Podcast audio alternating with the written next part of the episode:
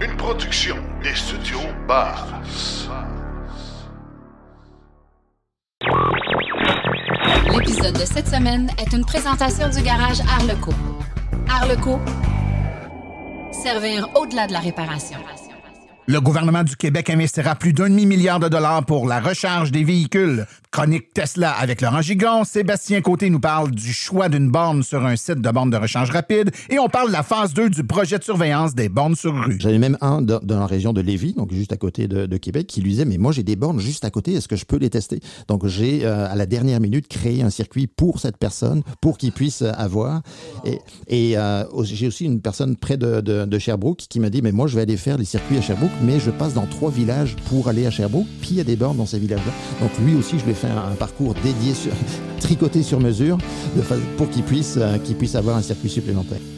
Tout ça et bien plus encore dans l'épisode 157 de Silence on roule.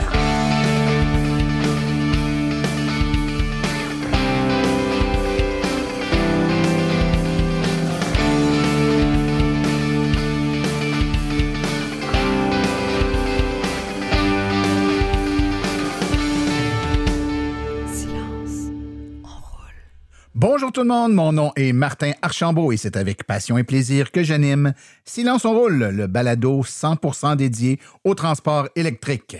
Silence on roule est également le fier partenaire de l'Association des voitures électriques du Québec. J'espère que vous allez bien. Euh, comme toujours, vous avez passé un excellent deux semaines. En fait, euh, dans la dernière semaine, on a eu une grosse annonce du gouvernement euh, provincial. Je ne sais pas si vous avez suivi ça dans l'actualité. Sinon, ben, je vous incite peut-être à vous abonner à Silence on roule, abonnement.silenceonroule.com, parce qu'on a envoyé à nos abonnés un épisode spécial la semaine dernière qui faisait un compte-rendu de cette annonce-là. J'étais en compagnie de Daniel Breton, qui est PDG de Mobilité électrique Canada. Mais en résumé, le gouvernement annonce beaucoup d'argent euh, principalement pour tout ce qui touche les infrastructures de recharge. Donc, euh, on a beaucoup mis d'efforts dans les dernières années à promouvoir les voitures, mais on sait que l'infrastructure est un élément capital qui va nous permettre de recharger et de s'assurer qu'on est capable d'alimenter en énergie tous ces beaux véhicules électriques. Et là, le gouvernement sort l'artillerie lourde. On a beaucoup, beaucoup d'argent pour de la recharge publique, de la recharge en logement, de la recharge euh, intelligente. En tout cas, allez faire un tour sur le site du gouvernement pour les détails. On va mettre les liens aussi en référence avec le, présent podcast, mais surtout allez écouter le- l'excellent compte-rendu des mesures qu'on a fait, moi et Daniel, la semaine dernière. Écoutez, on a un épisode vraiment très euh, bien garni cette semaine. On a euh, notre ami Sébastien Côté qui va nous parler euh, du choix de bornes qu'on doit faire quand on arrive sur un site où il y a plusieurs bornes avec plusieurs puissances différentes. On n'est pas toujours sûr. On a tendance à prendre la borne la plus puissante, puis c'est pas toujours celle qui est le mieux adaptée à notre véhicule. Donc, euh, on va parler de ça en détail avec Sébastien dans sa chronique Par où commencer. Laurent Gigon va nous faire, un, comme toujours, une excellente chronique euh, des actualités, dis-je, dans le monde de Tesla. Et en grande entrevue, on a euh, Jean Désy et Didier Ernotte de l'Association des véhicules électriques du Québec qui vont nous parler de leur projet de surveillance avec les bénévoles de l'AVEC des bornes sur rue. Encore une fois, ils ont fait un travail colossal à faire le tour de plein, plein, plein de sites de bornes de façon à identifier les bornes qui ont une, un- une problématique quelconque et, remonter l'information le plus vite possible aux gens concernés pour s'assurer que le mobilier euh, de bornes de recharge publiques, surtout les bornes sur rue dans le cas présent, euh, ben, est pris en charge et que tout est euh, remis en état de marche le, le plus rapidement possible. Donc, excellent travail. On va avoir le résumé de tout ça là, dans quelques instants. Mais sans plus tarder, je vous propose d'aller tout de suite écouter les actualités dans le monde de l'électromobilité. Vous voulez des produits qui permettront d'augmenter la valeur de revente de votre véhicule? Chez Précision PPF Vitres teintées, nous sommes à votre service depuis 2015. Nos maîtres installateurs sont tous certifiés et ont plus de 17 ans d'expérience dans le domaine. Nous offrons un service de qualité inégalé quant à la protection par pierre, les soins nanocéramiques ainsi que les vitres teintées. Notre pellicule par pierre ultra résistante est invisible et conservera l'intégrité de votre véhicule tout en prévenant la rouille et en protégeant la peinture contre les débris de la route. Notre traitement nanocéramique possède un puissant effet hydrofuge et il préserve l'éclat et la brillance de votre peinture pour en faciliter l'entretien. Que ce soit pour votre voiture, votre résidence ou votre commerce, Précision PPF Vitre teintée est là pour vous offrir la multitude d'avantages qu'offre la teinte de vitre. Venez nous rencontrer au 1970 boulevard des Laurentides à Laval. Appelez-nous au 450-490-4488 ou encore venez visiter notre page Facebook Précision PPF Vitre teintée. Nous comblerons vos exigences tout en vous offrant la qualité que vous recherchez. Les actualités sont une présentation de Bourgeois Chevrolet, le spécialiste du véhicule électrique au Canada. Contactez-nous au bourgeoischevrolet.com ou au 450-834-2585. Volkswagen ramène sa Golf GTI sous forme électrique avec le concept ID.GTI qui, selon elle, sera construite comme une des voitures sport pour l'air électrique. Comme le souligne Volkswagen, le lancement du modèle a lieu 48 ans après la création de la GTI originale, qui a toujours été basée sur la Volkswagen Golf à Hayon. Dans ce cas, le concept GTI est basé sur le concept ID2 All EV qui a été présenté en mars dernier, un modèle pour une petite voiture électrique à 25 000 euros, soit à peu près 37 000 dollars canadiens. Le gouvernement fédéral annonce 28 millions de dollars pour l'installation de plus de 1500 bornes de recharge au Québec. Le financement appuie 18 projets privés euh, gouvernementaux visant à installer collectivement plus de 1150 bornes de recharge niveau 2 et 480 bornes de recharge rapide. Des hauts fonctionnaires du gouvernement étaient présents à Québec il y a deux semaines pour en faire l'annonce. Il y a 18 projets qui comprendront 1151 bornes de niveau 2 et 480 bornes rapides. Le financement fédéral est fourni dans le cadre du programme d'infrastructure pour les véhicules zéro émission. Tel qu'annoncé en ouverture de podcast, une stratégie québécoise sur la recherche des véhicules électriques a été présentée par le gouvernement du Québec qui va investir plus d'un demi-milliard de dollars et prévoit implanter 116 000 bornes de recharge publique d'ici 2030. Le gouvernement du Québec dévoilait cette semaine les composantes importantes de son plan pour une économie verte 2030, soit sa stratégie québécoise pour la recharge des véhicules électriques dans laquelle il a investi plus de 514 millions sur cinq ans. Cette stratégie permettra une électrification accrue du parc automobile par le déploiement d'ici 2030 de 6 700 bornes de recharge rapide publiques et de 110 000 bornes de recharge publique niveau 2 à travers le Québec. Par ailleurs, 600 000 places de stationnement additionnelles adaptées pour les véhicules électriques seront rendues disponibles dans les multilogements. La Chine inonde le monde des voitures bon marché à tel point qu'elle construit un nombre record de navires pour les transporter. Selon un nouveau rapport soulignant l'augmentation du nombre de voitures sur la planète, on s'intéresse plus particulièrement aux véhicules bon marché des constructeurs automobiles chinois.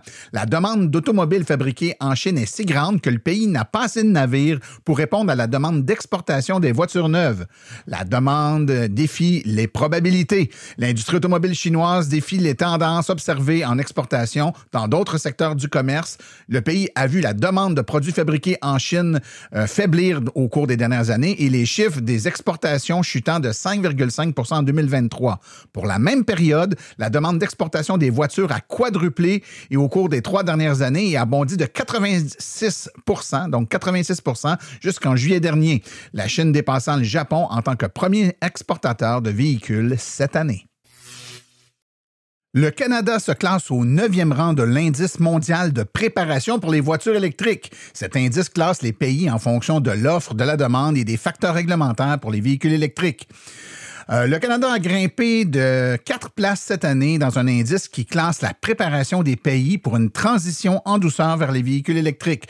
Se classe en neuvième alors que le gouvernement fédéral intensifie ses efforts pour promouvoir le secteur. La Chine a dominé l'indice des 20 pays pour 2023 selon le cabinet comptable mondial EY, suivi de la Norvège, des États-Unis, de la Suède, du Royaume-Uni, de la Corée du Sud et des Pays-Bas et finalement l'Allemagne. L'indice classe les pays en fonction de l'offre, de la demande et des facteurs réglementaires pour les véhicules électriques. L'Union européenne a lancé une enquête sur les véhicules électriques en provenance de la Chine afin d'évaluer si des tarifs punitifs sont nécessaires alors que de plus en plus de constructeurs automobiles chinois commencent à cibler les marchés internationaux, particulièrement ceux de l'Europe. Le secteur des véhicules électriques est une industrie cruciale pour une économie propre et présente un énorme potentiel pour l'Europe, mais le marché mondial est maintenant inondé de véhicules électriques chinois moins chers, a déclaré le président de la Commission européenne, Ursula von der Leyen, dans son discours annuel au Parlement de l'Union. Les prix des véhicules chinois sont maintenus artificiellement bas par d'énormes subventions publiques qui faussent le marché de l'Union européenne, a-t-elle déclaré.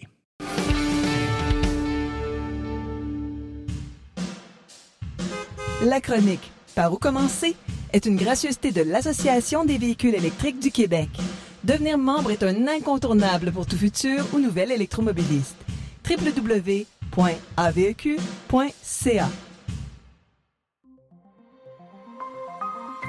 Par où commencer?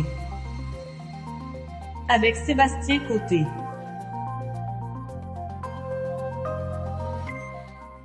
Sébastien Côté, bien le bonjour.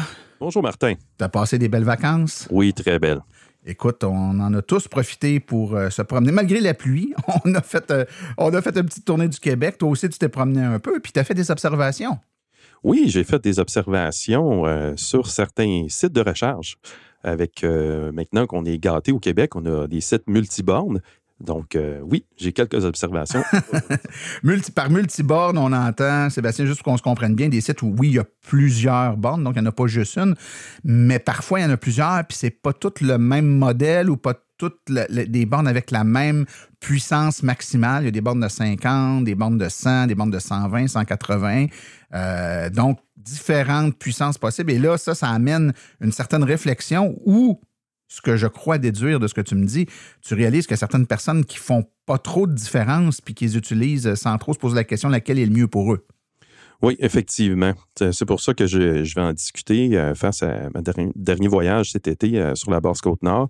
Euh, ça, je vais couvrir principalement ce qui se passe au Québec. c'est sûr qu'on sort au Québec, ça va être différent. Puis, j'élimine un peu le côté du réseau Tesla parce que je vais y aller sur le côté général qu'on a au Québec à ce moment-là. OK.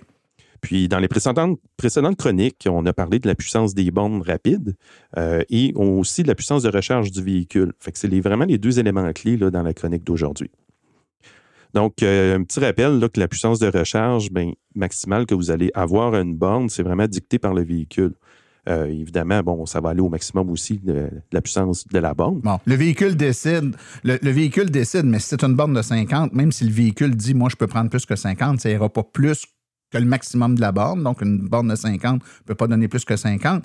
Mais même si la borne peut donner 50, par exemple parce que la, batterie est passablement pleine ou la batterie est très chaude, il est possible que le véhicule dise à la borne, tu as beau pouvoir me donner 50, donne-moi juste 30 ou donne-moi juste 25, par exemple. Exact. C'est sûr que ça, c'est des. Euh, on avait déjà parlé des facteurs qui pouvaient euh, euh, changer la vitesse de recharge maximale que le véhicule va prendre, mais à la base, euh, chaque véhicule a ses particularités. Exemple, une Chevrolet Bolt, euh, son maximum, ça va être 55 kW.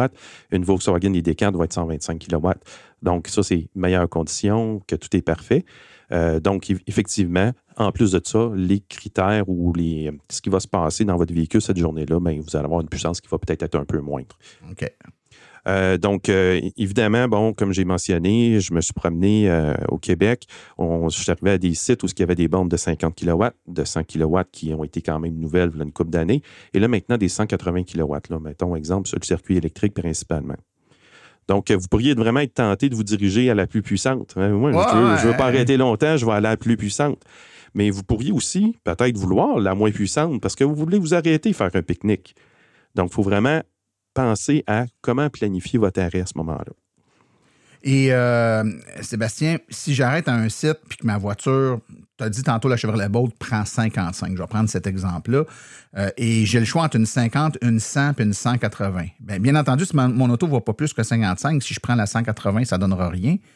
Si je prends la 100, ben, je vais peut-être être capable d'aller chercher le 55, alors que si je prends la 50, euh, je ne pourrais pas avoir 55.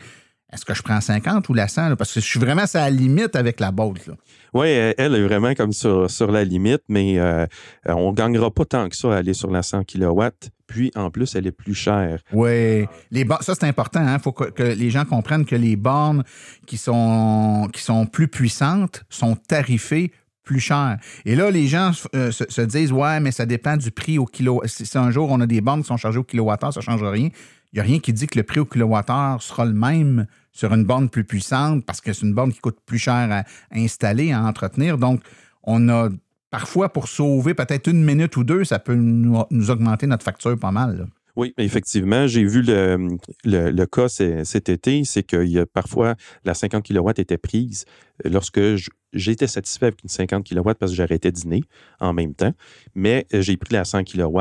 Au final, avec les paliers, tout ça me revient quand même plus cher euh, que si j'avais été sur la 50 parce que j'avais quand même une grande période de temps euh, d'arrêt. Oui. Mais, mais euh, je me permets, Sébastien, tu as mis en relief le fait que le choix de la bande peut dépendre, je vais, je vais le dire dans mes mots, de notre à quel point on est pressé. Si on n'est pas pressé, on peut faire le choix de prendre une borne moins vite, même si on pourrait bénéficier d'une plus vite, de prendre une moins vite pour nous laisser le temps de faire d'autres choses sans être obligé de tasser l'auto. Mais on va se le dire, la majorité du temps, quand on arrive à une borne rapide le long d'une autoroute, c'est rare qu'on a beaucoup de temps. Généralement, on arrête pour se charger, puis on veut que ça aille vite. Donc, instinctivement, on va vouloir aller pour la plus vite. Mais il faut se poser la question, est-ce que la plus vite, mon auto est capable de le prendre? Est-ce que ça vaut vraiment la peine de payer le surplus d'argent pour le, le plus vite que ça va donner? Parce que c'est pas parce que la borne dit 180 que notre auto va prendre 180. là. Oui, c'est ça. C'est pour ça que, évidemment, quand on va arrêter, euh, la première chose qui va arriver, ben, il va falloir se poser la question euh, laquelle est disponible. Des fois, on n'aura pas le choix d'en Ouais. prendre une. Après ça, s'ils sont toutes disponibles, mais c'est de vérifier à ce moment-là, comme on a parlé, la puissance que notre auto prend, puis tout ça, puis qu'est-ce qui va être le plus avantageux.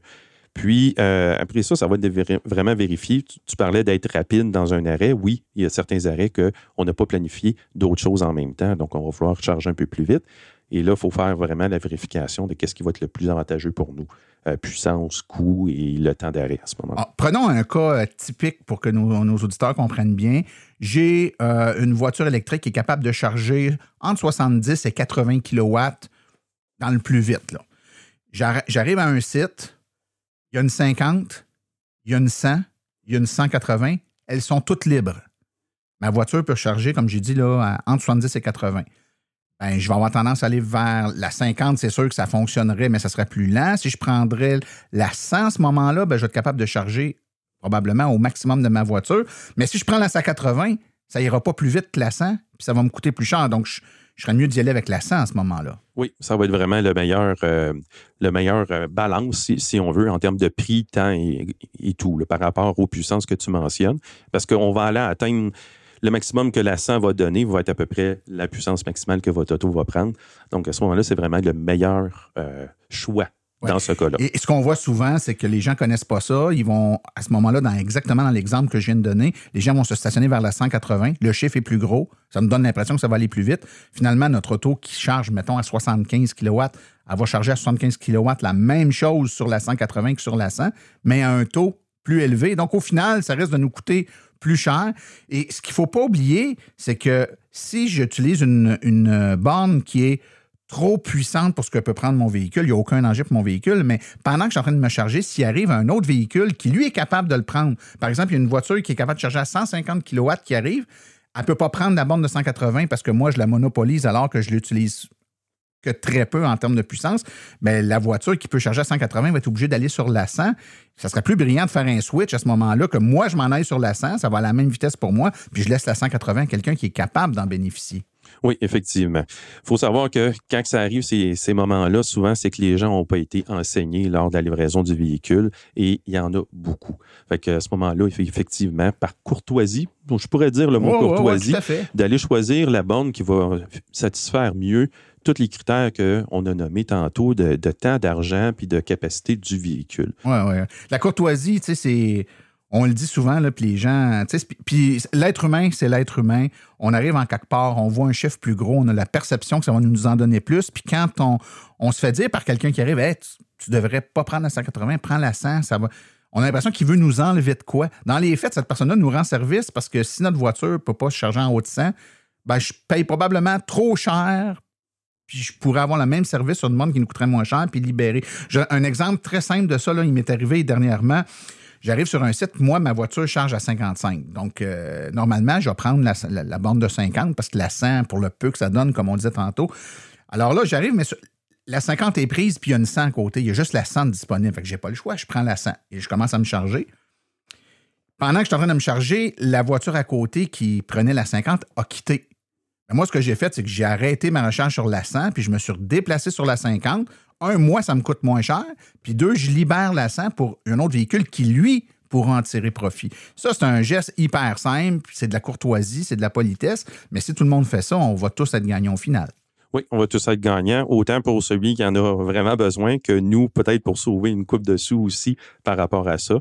Puis euh, souvent, il faut vraiment prendre l'approche de s'entraider. Euh, comme je disais, il y a des gens qui ne le savent pas, puis il y en a d'autres qui vont justement en savoir plus, puis ils vont nous l'offrir.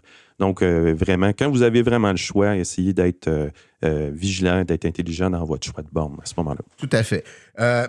En terminant, euh, Sébastien, euh, quand on se charge sur une borne rapide, on sait que la vitesse va diminuer avec le, niveau de recharge. Donc, quand on atteint généralement 80-85% la vitesse euh, diminue grandement. Et là, on arrive, même si notre voiture était capable de prendre, on va dire, comme dans mon exemple de tantôt, 75 kW, ben, on est peut-être rendu à un moment de la recharge où je vais suis pas capable d'aller en haut de 50, par exemple. Donc là, à ce moment-là, on pourrait peut-être se tasser sur une borne plus petite ou si on veut être vraiment full à 100% on finit pas ça sur une borne rapide. Il faut se trouver une autre alternative. Qu'est-ce qu'on fait si on a besoin d'une recharge à 100 puis euh, on, on est dans un site de borne rapide? Est-ce qu'on monopolise longtemps la borne rapide parce que ça va être très long euh, d'amener à 100% Non, ben, l'idéal, ça va être vraiment de, de regarder, de planifier. Au Québec, comme je disais, il y en a tellement des bornes, puis à très peu de distance entre les, les- les villes ou les bornes. À ce moment-là, ça va être quand votre véhicule va vraiment descendre de performance? Arrêtez la recharge et rendez-vous plutôt à une autre borne pour aller repartir une recharge quand vous serez à un pourcentage beaucoup plus bas ou, ou que vous aurez une meilleure performance à ce moment-là. Ben Sébastien, je pense que ça, ça fait le tour de ce qu'on voulait traiter aujourd'hui. Si les gens veulent te rejoindre et te poser des questions, on écrit où? À sébastien.côté à silenceonroule.com. Merci beaucoup. On se revoit le mois prochain. Merci Ciao. beaucoup. Bye.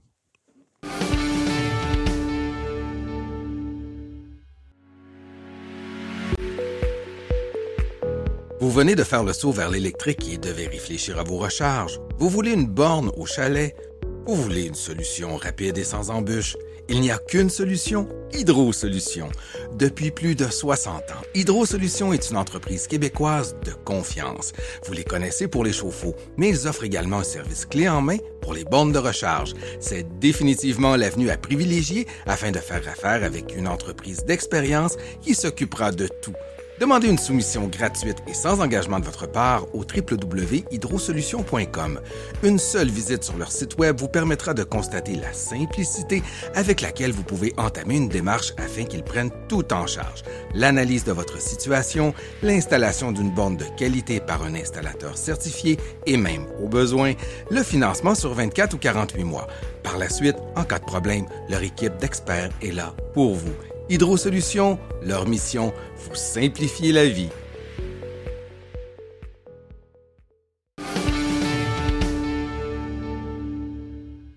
En novembre 2022, j'avais la chance d'avoir avec moi euh, Jean Désy et Didier Ernotte qui nous ont parlé d'un projet fort intéressant de, de surveillance, de, de vigie de l'état des bornes niveau 2 à Montréal à ce moment-là. Et là, on les a encore avec nous en studio pour nous parler de, je sais pas, on appelle ça la phase 2 ou la, la deuxième vague? La deuxième édition. la deuxième édition de, de ce projet fort intéressant. D'entrée de jeu, ben, bienvenue, Jean, Merci. Daisy et euh, Didier Ernotte. Bonjour Martin. Euh, Jean, euh, qui est bénévole à l'AVEC, et Didier, qui est le directeur régional pour la région de Montréal à l'Association des véhicules électriques de Montréal. Jean, peux-tu rapidement nous refaire une petite description de cette activité-là, de l'historique, là, ce que c'est au juste? Ben, c'est ça, notre activité, c'est, euh, ça consiste à l'état des lieux, autrement dit, des bornes de recharge sur rue de niveau 2. Euh, on a fait, euh, avec une grille d'analyse, des anomalies qu'on peut retrouver des électromobilistes des fois lorsqu'on arrive devant une borne euh, qui euh, qui peut avoir euh, certaines anomalies, on va dire, des câbles qui de rappel qui ou qui sont non fonctionnels, le pistolet qui peut avoir eu un petit bris ou l'affichage. Alors nous, on- notre grille d'analyse, c'est on, on fait une activité de vérification. Donc, vous faites une tournée des différentes bornes. Oui, c'est ça. On fait une tournée. euh, puis de la façon qu'on le fait, ben, euh, on a commencé la première fois, autrement dit, avec euh, un projet pilote. On voulait voir là en, en petit échantillon. Fait qu'on a fait un projet pilote le- dans Rosemont la petite patrie. Par la suite, on a eu la première édition et cette année, on a eu la deuxième édition. C'était beaucoup les euh, la première édition, c'était beaucoup à Montréal. Puis là, on s'est agrandi un peu. On est allé plus dans les centres urbains, à savoir, là, euh, on a ajouté 15 villes, qui est euh, Gatineau, Brossard, La Prairie, Boucherville, Granby, Sherbrooke, Québec, Lévis, Laval, Longueuil, Montréal, Drummondville, Saint-Hyacinthe, Repentigny, et on est allé jusqu'au Mont-Tremblant, qui est un petit centre urbain, parce qu'il y en a... Il y en a quelques-unes. Ah, Comment vous avez choisi ces villes-là, Jean? Est-ce que c'est des villes où vous savez qu'il y a beaucoup de bornes niveau 2 sur rue dans ces villes-là ou c'est en fonction de la disponibilité de vos bénévoles? Euh, non, on a, euh, on savait que on voulait aller vraiment à Québec, mais euh, Québec c'est un petit peu un désert des, des bornes de niveau 2 sur rue. Euh, mais on, on a essayé très fort avec, disons, les, les villes comme à Lévis et à côté. Alors, euh, on a créé plusieurs parcours. Euh, on avait au- au-dessus de 2000 bornes cette, cette fois-ci. Avec 2000 bornes, on les a divisées là, euh, pour que ça puisse faire des parcours de une heure et demie, à savoir une dizaine de, de stations. Alors, euh, ça se passe assez bien pour nos bénévoles. Alors, nos bénévoles, ils peuvent choisir le, parcours dans leur euh, dans leur milieu de vie. Donc, un bénévole intéressé, il dit, ben moi, je veux participer à l'activité. Vous avez Lévis dans vos villes. Je suis de Lévis, ça tombe bien. Vous aviez un certain nombre de parcours à Lévis, puis le bénévole prenait un parcours ou il pouvait prendre deux, trois Il peut parcours? prendre il veut? euh, le nombre de parcours qu'il désirait. Il va toujours sur le site de l'AVEC, là, lors de nos, on fait nos, nos publicités, là, c'est très facile, ils ont juste à cliquer, puis on, on, on choisit, ben, on choisit ses, c'est euh, règle générale, c'est toujours des membres là, hors euh, de l'AVEC là, qui, euh, qui font ces, cette activité-là. Alors, euh, ça- c'est ça. Puis, euh, le gros de nos bornes qu'on a vérifiées, c'est à Montréal. C'est plus des, des, des bornes sur rue, c'est plus de 40% des bornes sur rue qui se retrouvent à Montréal. Alors, ça nous a permis, en faisant cette deuxième édition-là, aussi de rencontrer les propriétaires des bornes, à savoir la ville de Montréal. Euh, on a eu, euh, on a eu des- une belle rencontre et le circuit électrique aussi. Ils ont été pré- euh, prévenus de notre activité parce que notre activité génère beaucoup de, de billets. Bien sûr, bien sûr. Avec l'application du S'ils ne circuit savent pas, ils se demandent ce qui se passe cette journée-là, quelque chose de rare. Parce que quand, quand les bénévoles font la tournée, donc ils ont leur route et un certain nombre de bornes à identifier, ils ont une grille de vérification, je présume, là, avec des, des points, des critères qu'ils doivent regarder. Mais s'ils détectent une anomalie, ils doivent l'entrer dans l'application euh, du circuit électrique, dans l'option pour signaler des pannes? C'est bien ça. On avait deux applications que mon collègue tout à l'heure, euh, Didier, va pouvoir vous parler. Alors, euh, il prenait euh, la- l'application du circuit électrique, puis que, en passant, cette activité-là, on peut le faire 12 mois par année. Là. Bien sûr, bien sûr. On, est, on invite chaque électromobiliste, lorsqu'il arrive devant une borne qui est- et qui détecte une, anomalie, ben, il y a la fonctionnalité dans l'application pour dire signaler euh, un problème puis de le faire. Donc, plus vite on le fait, plus vite c'est réparé, bien entendu. Et oui. Alors, euh, par la suite, le- les gens prenaient la deuxième application que, euh, mon collègue a développée et euh, on pouvait avoir de cette façon-là les mêmes statistiques que l'opérateur qui est le circuit électrique. Excellent. Puis c'est une belle activité, donc ça se fait tout en même temps. J'imagine c'est une journée prédéterminée, les bénévoles partent, puis... euh, Bien, on a choisi euh, la fin de semaine de la fête des patriotes. C'est une fin de semaine de trois jours. Euh, les gens, c'est le printemps, ils travaillent un petit peu à l'extérieur, puis ils peuvent se libérer un, deux, trois heures pour aller faire quelques parcours. Alors, c'est intéressant. Puis on va... ben, une, fois, une fois que vous avez terminé le- le- l'activité, par exemple, si on prend un groupe à Montréal, vous êtes plusieurs bénévoles, vous vous promenez, une fois que c'est terminé, chacun retourne chez lui ou vous vous, vous donnez un point de rencontre pour célébrer la fin de, de l'activité? C'est sûr que l'invitation est faite à tous les bénévoles qu'on on se rencontre à la fin parce que c'est une activité qui est solo. Mais on veut échanger avec ces euh, avec ces membres-là de l'AVEC qui ont une information intéressante pour pour nous parce que on a fait une première édition, une deuxième édition et on pense à la troisième. Alors ça nous permet d'avoir un feedback là, de, de, de, de Des- ces membres-là. des bénévoles. D'accord. Et- et moi, je veux qu'on aille faire un tour euh, du côté de Didier. Tu as, parlé, Jean, de deux applications. Parle-nous donc, Didier, des deux applications qui ont été utilisées, puis de quelle façon ça a été utilisé. En quel but? Donc, euh, effectivement, on a développé deux applications. On ne change pas une formule qui gagne. C'est la formule qu'on avait appliquée l'année dernière. On continue à l'appliquer cette année. Pourquoi deux applications? En fait, c'est parce que, euh, comme tu l'as mentionné, Martin, il faut euh, relever les, problèmes au travers de l'application du circuit électrique pour leur remonter, pour remonter une photo. Donc ça, on a voulu se coller exactement au mode de fonctionnement du circuit électrique. On voulait rien inventer. Mais on avait aussi un souci de préparation et de collecte de statistiques. Donc en fait, nous, on voit vraiment trois phases à cette application. Il y a toute la phase pré préliminaire où il y a ou peut-être même une préliminaire à la préliminaire qui est de notre côté. On prépare l'activité, on sélectionne les, circuits, on crée des, routes sur Google. Ensuite, les, les, bénévoles qui sont inscrits à l'activité peuvent, avant l'activité, aller choisir. Donc, on avait euh, pratiquement une centaine de circuits, donc ils peuvent, en fonction de leur localité, euh, choisir les circuits qui sont proches de chez eux. Euh, ça, c'est avant. Pendant l'activité, évidemment, ils font l'activité, ils vont sur les bornes, ils notent les, les, problèmes, ils les remontent au circuit électrique. Puis il y a toujours une phase très intéressante qui est après, qui est la collecte d'informations et le, essayer d'agréger toutes les données pour en sortir les, les, les faits saillants. Donc, euh, c'est ces trois phases-là, en fait, ne sont pas possibles à faire sur l'application la, du circuit électrique. Donc, c'est pour ça qu'on a encore deux applications. C'est parfois un peu contraignant, surtout que cette année, on a eu des problèmes techniques parce que l'application a été hébergée chez Amazon, puis il y a eu des problèmes de, performance sur cette plateforme-là. Mais euh, on était contraint, euh, avec ce qu'on voulait faire, on était contraint d'utiliser deux applications. D'accord. Euh, écoute, vous avez fait le tour de, de plein de bornes dans la dernière mouture de l'activité que vous avez faite. Donc, ça fait en sorte que vous avez relevé euh, des statistiques. J'aimerais ça qu'on parle un peu statistiques, mais allons-y avec un recul historique. Donc, les, en 2022, vous aviez fait exactement une activité très semblable. J'aimerais que tu nous parles des statistiques de 2022 pour qu'on puisse mettre en relief ce que vous avez observé cette année en comparaison avec ce qui, est, ce qui avait été relevé en 2022.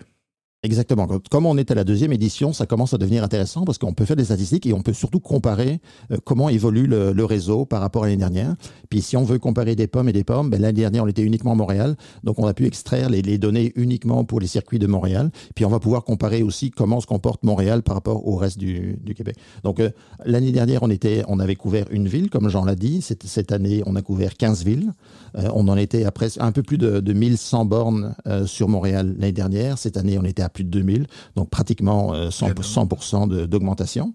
Au niveau des bénévoles, c'est intéressant également parce qu'on avait 26 bénévoles. Cette année, on est monté à 57 bénévoles inscrits. Donc, wow. ça, ça, positionne l'activité comme une grosse activité de l'AVEC. Ouais, c'est pr presque comparable euh, au, au, au, stade olympique. Ouais, au salon de l'auto. Au, hein. salon, au salon de l'auto. Donc, euh, beaucoup, beaucoup d'intérêt pour cette activité, surtout qu'en fait, ça en fait une activité qui est euh, pan euh, sur la, sur, au niveau de la province. Donc, on a été chercher ouais, des bénévoles. Les gens de Québec restent à Québec, ils sont pas obligés de venir à Montréal au Stade olympique, le salon de l'auto euh, du, véhicule électrique. Exactement. Hein? Ou une personne qui est, à, qui est à Sherbrooke ne viendra pas faire un essai routier euh, à Québec, mais a pu faire des essais euh, de deux bornes dans son, dans son coin. Dans son ouais, coin. Tout à fait. Euh, autre statistique, donc euh, on était, si on regarde au niveau du vandalisme, ça c'est intéressant. L'année dernière, vandalisme, on était à 354 bornes vandalisées. Puis on s'entend que le vandalisme, c'est du vandalisme léger, c'est du des tags, des graffitis, ce genre de, de choses. Donc on était à 30% en fait du parc euh, testé. Cette année, on est tombé à 14%.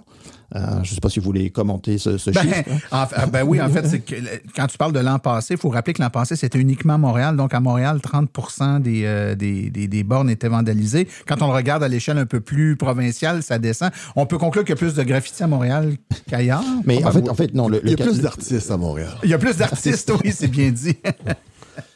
Il y a, a peut-être aussi, euh, il faut voir que les, les consignes qu'on donne à nos bénévoles sont des consignes qu'on donne de façon orale. Certains bénévoles font juste lire la documentation. Donc, est-ce qu'on peut s'assurer que tous les bénévoles ont appliqué les mêmes consignes partout? Ouais, Donc, il y a, il y a inter, interprète. Ouais. Donc, euh, il y a peut-être une petite marge de, une petite marge, marge d'erreur, mais on est quand même, on passe de 30 à 15.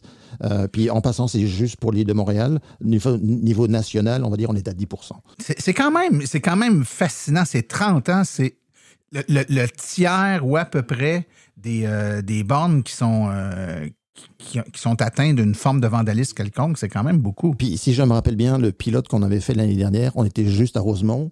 Puis je j'ai plus les chiffres en tête, mais si on, on devait être à 80% toutes, wow. les, toutes les bornes de Rosemont étaient euh, décorées de façon cré créative. mais on s'entend que c'est un, une problématique qui, euh, qui n'empêche pas la borne de fonctionner. C'est c'est es- c'est esthétique. On peut juger ça beau ou pas beau, ça dépend des goûts, mais je veux dire, c'est- décorer la borne, ce qu'on ne devrait pas faire parce que ça ne nous appartient pas. En tant qu'artiste, hein, on peinture sur quelque chose qui ne nous appartient pas, mais ça reste qu'au moins, c'est pas un vandalisme, c'est pas un bris. C'est pas Mais dans cette catégorie-là, vandalisme, euh, un câble qui a été arraché, c'est difficile pour vous d'interpréter. C'est-tu du vandalisme ou c'est un bris qui s'est fait autrement? Vous le savez pas, là.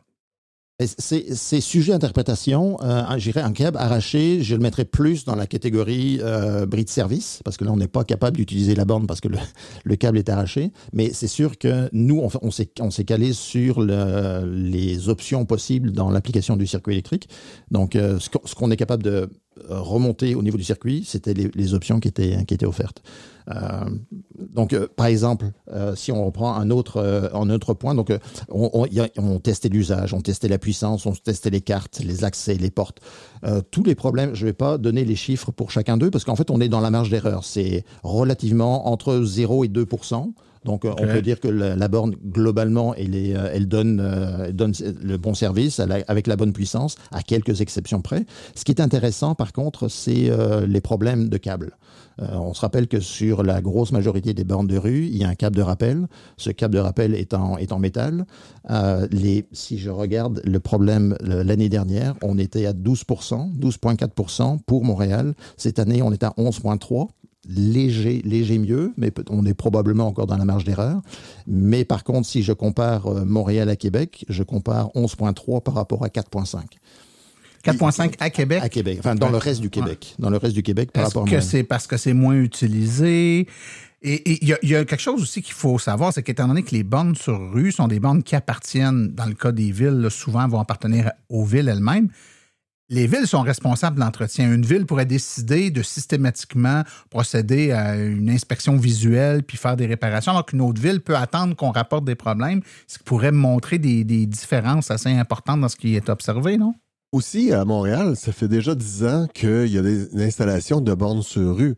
Euh, le parc est, est- a, cet âge-là. Quand est-ce que euh, je regarde une ville comme euh, Trois-Rivières qui commence à installer sur, euh, sur rue, euh, euh, les, les bornes, ils sont installés en 2013, en 2023, excusez-moi. Alors, euh, ils vont être en meilleure santé que ceux euh, de, de Montréal qui ont été Qui sont là depuis longtemps, qui sont ouais. là depuis plus longtemps. qui la le- même le premier modèle, il y a eu un deuxième modèle, un troisième modèle. toujours- C'est toujours en évolution. Et on sait que les câbles, là, pour avoir discuté avec des représentants de la ville de Montréal, là, qui sont en train de regarder très attentivement là, une solution pour euh, améliorer ce- cette chose-là.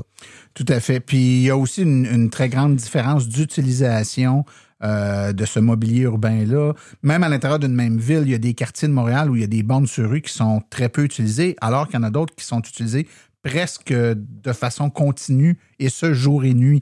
Donc, euh, évidemment, le câble qui est utilisé, euh, tu sais, qui fait, qui sert à faire 5, 6, 7 recharges par jour, va s'user plus vite qu'un qui est utilisé une fois par 7 jours. euh. Tout à fait. Je pense qu'effectivement, il y, a des, il y a des coins du Québec où on a une borne dans, une, dans un stationnement d'un Desjardins qui va être utilisée une fois par semaine, peut-être, comparativement à des bornes de Montréal qui sont abusées, abusément. euh, L'année passée, vous nous aviez euh, dit que, que vous aviez dans votre groupe de bénévoles certains, certains bénévoles dégourdis qui avaient battu des records. Cette année, est-ce que vous avez encore eu des, euh, des- Et là, je vois Jean qui me regarde avec des yeux. Ser- Serait-ce que tu trônes dans le palmarès des bénévoles euh, exaltés? Je vais laisser Didier euh, donner le, le décompte de tout ça.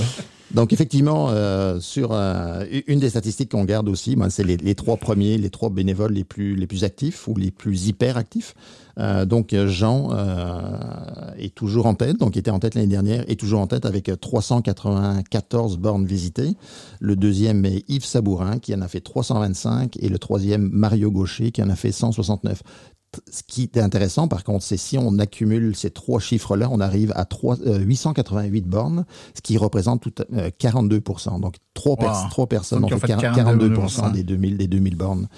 Donc, euh, chapeau bas. Oui, mais à ma décharge, il faut dire aussi qu'on a un, un défaut de recrutement là, de bénévoles à Montréal. On est en la recherche de bénévoles sur l'île de Montréal pour cette Ah, activité-là. ben là, les, gens qui nous écoutent, là, on va sur le site de l'AVEC, hein, puis euh, devenir bénévole, hein, c'est écrit, vous cliquez là-dessus, vous suivez les instructions, on en cherche. Oui, pour Montréal, là, c'est vraiment là, euh, euh, un petit peu plus difficile, surtout qu'il y en a beaucoup qui regardent les reportages télé avec euh, les cônes et tout ça. Mais euh, la fin de semaine, ça va bien. là. Ils peuvent venir à Montréal. Et fait. surtout qu'on fait ça la fin de semaine de la fête des Patriotes. Alors, euh, ça donne trois jours, puis euh, il y a beaucoup de gens qui sont déjà partis de Montréal. Fait que si ils veulent venir faire un tour, ils sont les Ils bienvenus. sont les bienvenus. Avant qu'on te revienne, Jean, pour que tu nous parles de la troisième édition qui déjà est dans les cartons, euh, Didier, tu me disais qu'il y avait quand même des, quelques faits amusants suite à cette édition. Oui, on a noté en fait euh, quel- quelques, quelques faits amusants. Par exemple, euh, on a donc, on- constaté qu'en fait, on, pour certaines régions du, du Québec, on avait trop de bénévoles. Typiquement à, à Québec, j'ai eu très rapidement les euh, quelques circuits de, de Québec qui ont été pris, puis j'avais des appels de, de bénévoles qui disaient moi je veux faire l'activité, puis je vois je vois pas de, De circuit. Et malheureusement, ils étaient pris. J'avais même un dans, dans la région de Lévis, donc juste à côté de, de Québec, qui lui disait mais moi j'ai des bornes juste à côté, est-ce que je peux les tester? Donc j'ai euh, à la dernière minute créé un circuit pour cette personne, pour qu'il puisse avoir. Ah, wow. Et, et, euh,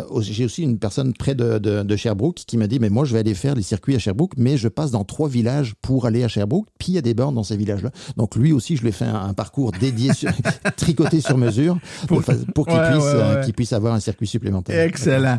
Écoute, le temps file, mais je veux vraiment, Jean, que tu nous parles de la troisième édition. Donne-nous un peu de détails.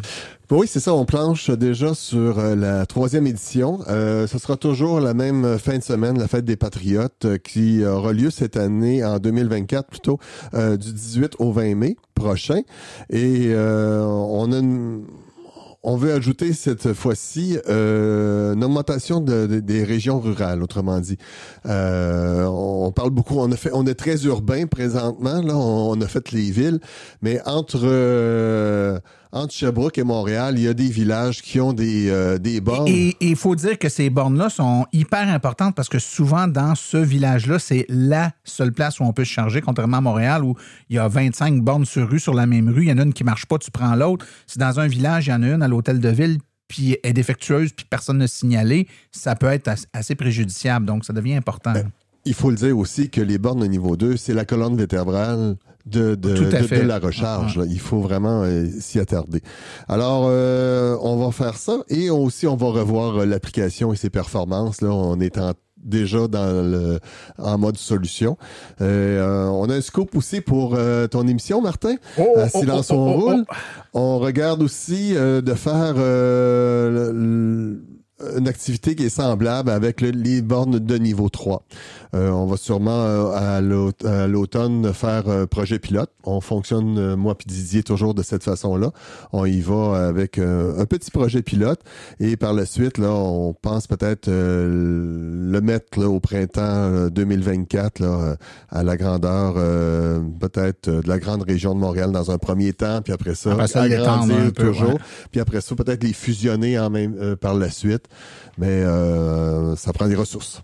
Oui, oui, ça prend des ressources. C'est pour ça que je l'ai dit tantôt, mais je vous le redis encore, ça prend des bénévoles pour faire ça. Écoutez, c'est tellement gratifiant d'être euh, bénévole pour l'AVEC. Plusieurs euh, d'entre nous, moi le premier, toi Jean et euh, Didier et plein d'autres, on l'est depuis de nombreuses années. C'est hyper simple. Vous allez sur le site de l'AVEC, vous allez voir un lien qui s'appelle Devenir bénévole sur la page d'accueil. Cliquez là-dessus. Devenez membre de l'AVEC, supportez les activités. Si au Québec, on dit souvent, puis on lit partout ces réseaux sociaux, on est chanceux ici, on a un réseau qui est fonctionnel. Mais il est fonctionnel pourquoi? Parce qu'il est entretenu. Puis quand il y a des problèmes, les problèmes sont soulevés puis on les répare. L'activité que vous faites là, c'est de soulever des problèmes. Évidemment, les réseaux peuvent monitorer à distance certaines problématiques. Un module de puissance défectueux, ça se détecte à distance en télémétrie. Mais euh, un graffiti sur une borne, un câble qui est tailladé euh, partiellement, un affichage qui est plus ou moins clair parce qu'il s'en vient vieux ou qui est défectueux, on peut pas le détecter à distance. Ça prend un usager devant qui le dit. Puis votre activité, c'est justement de faire un, blitz là, de tourner des bornes comme ça. Et les bornes de niveau 2, comme j'ai dit un petit peu plus tôt, c'est la colonne vertébrale euh, d'un bon réseau. Et euh, on le voit, nous, à Montréal, les bornes de niveau 2 sont très utilisées. Tout à fait. Ben, messieurs, je vous remercie beaucoup pour votre implication, pour cette euh, magnifique activité que vous faites. Puis on se donne rendez-vous pour votre troisième édition et, aussi de la, version borne rapide. Quand vous allez faire ça, je suis bien curieux de- d'en entendre parler. Fait que vous revenez me voir à ce moment-là. Parfait. Merci beaucoup. Merci beaucoup. Merci. Merci.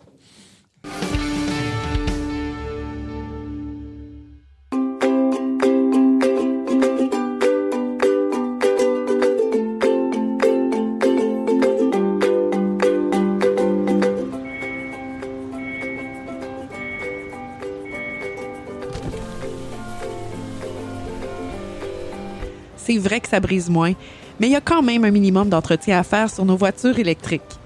Quand est venu le temps de faire l'entretien de mon véhicule, j'ai choisi de faire confiance à l'équipe d'Arleco plutôt que le concessionnaire. Ça fait maintenant trois générations que cette entreprise familiale chouchoute nos voitures et ils ont été parmi les premiers à s'engager activement dans l'électrification des transports tout en adoptant des procédures et des produits sains pour l'environnement. Avec ses techniciens spécialement formés à l'entretien et réparation des voitures hybrides et électriques, Arleco nous offre aujourd'hui la même qualité de service sur nos VE qu'elle a toujours livré depuis bientôt 40 ans. De plus, chez Arleco, j'obtiens 10% de rabais sur la main-d'œuvre et les traitements anti-rouille avec ma carte membre hors de l'AVEC. Arleco Génération 3, 8470 boulevard Parkway à Anjou. 514 352 1446 ou arleco.ca. Arleco, servir au-delà de la réparation.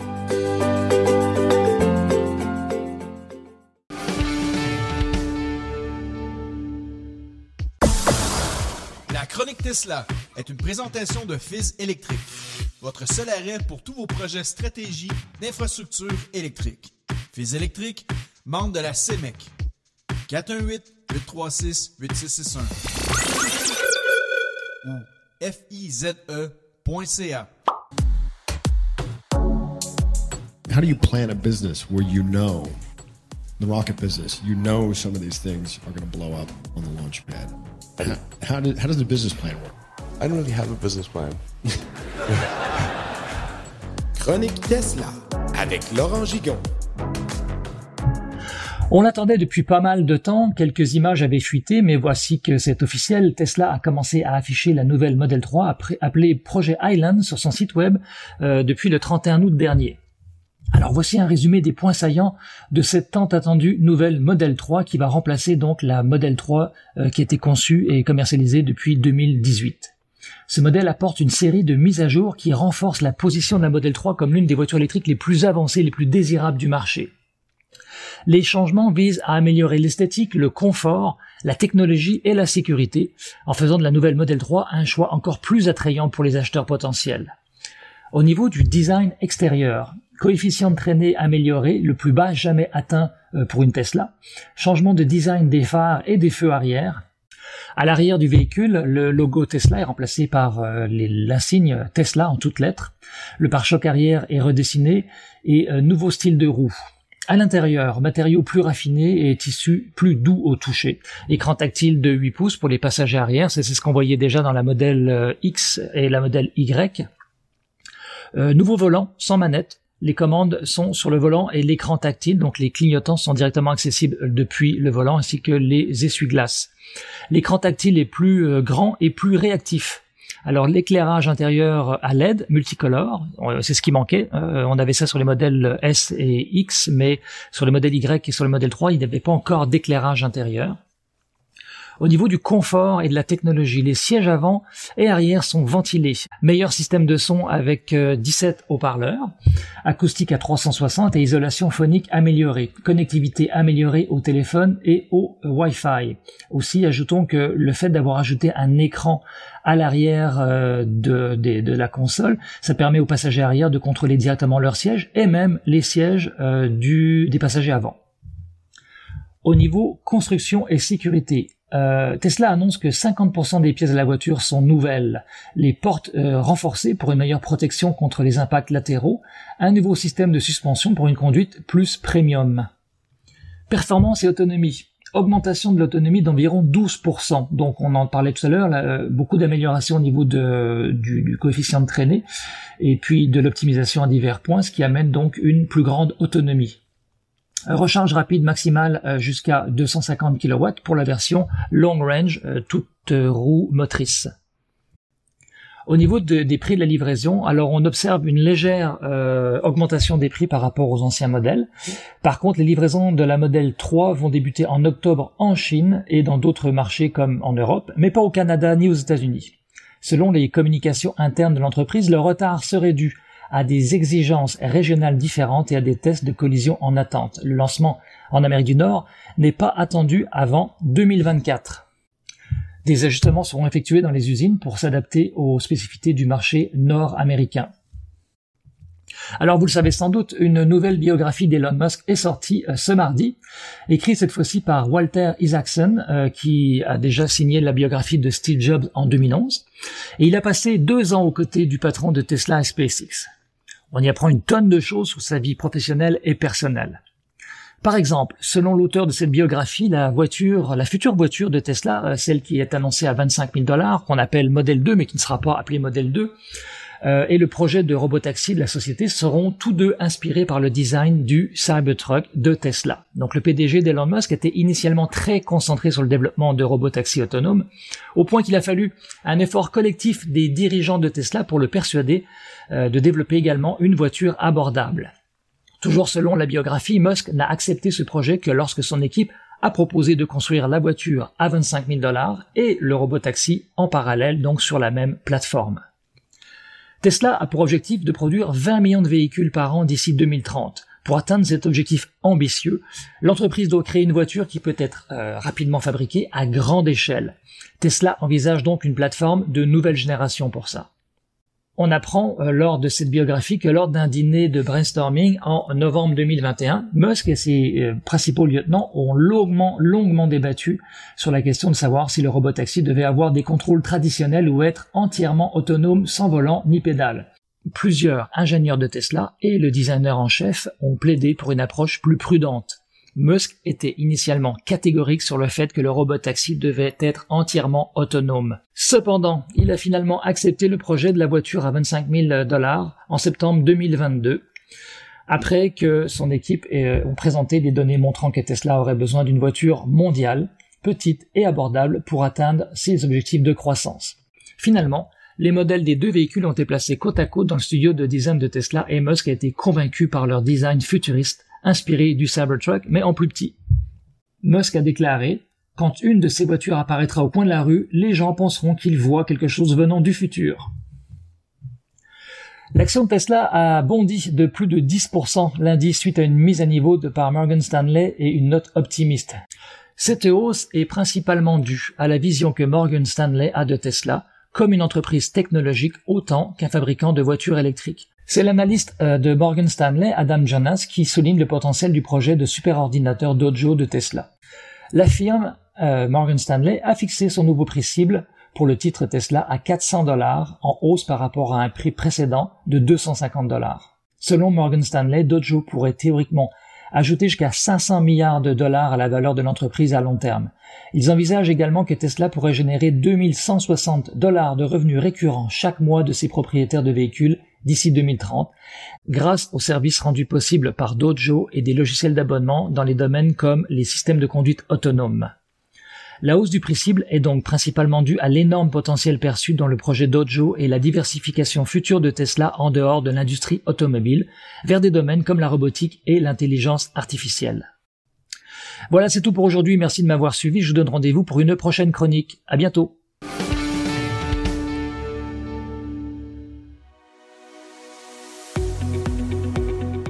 Le coût du carburant qui explose et l'enjeu climatique à nos portes, c'est le moment de se tourner vers des solutions durables. Chez Cubex Équipement, nous accompagnons les municipalités et les entreprises à faire ce virage vert en offrant des options 100% électriques. Depuis 2021, le Max-EV a fait son entrée remarquée sur le marché des véhicules utilitaires électriques compacts à basse vitesse. Il se distingue largement de la compétition. Les avantages d'un camion électrique sont grands. Des coûts d'opération beaucoup plus bas, aucun besoin d'éteindre le véhicule à l'arrêt, des coûts d'entretien fortement réduits et zéro émission de CO2. Le Max-EV est doté d'une transmission efficace, d'une suspension indépendante aux quatre roues, des freins à disque hydrauliques ainsi que le chauffage et la climatisation. C'est actuellement le seul véhicule de sa catégorie à être doté de batteries lithium-ion ultra performantes à pouvoir tirer une remorque jusqu'à 1500 livres. Boîte ouverte, benne basculante, boîte cargo ou porte-échelle, Cubex Équipement saura vous fournir le modèle de Max-EV qui sera faciliter votre travail au quotidien. Le Max-EV est éligible à une subvention de 12 500 Pour en savoir plus, contactez-nous au 1-877-GO-CUBEX ou visitez le www.cubexltee.com.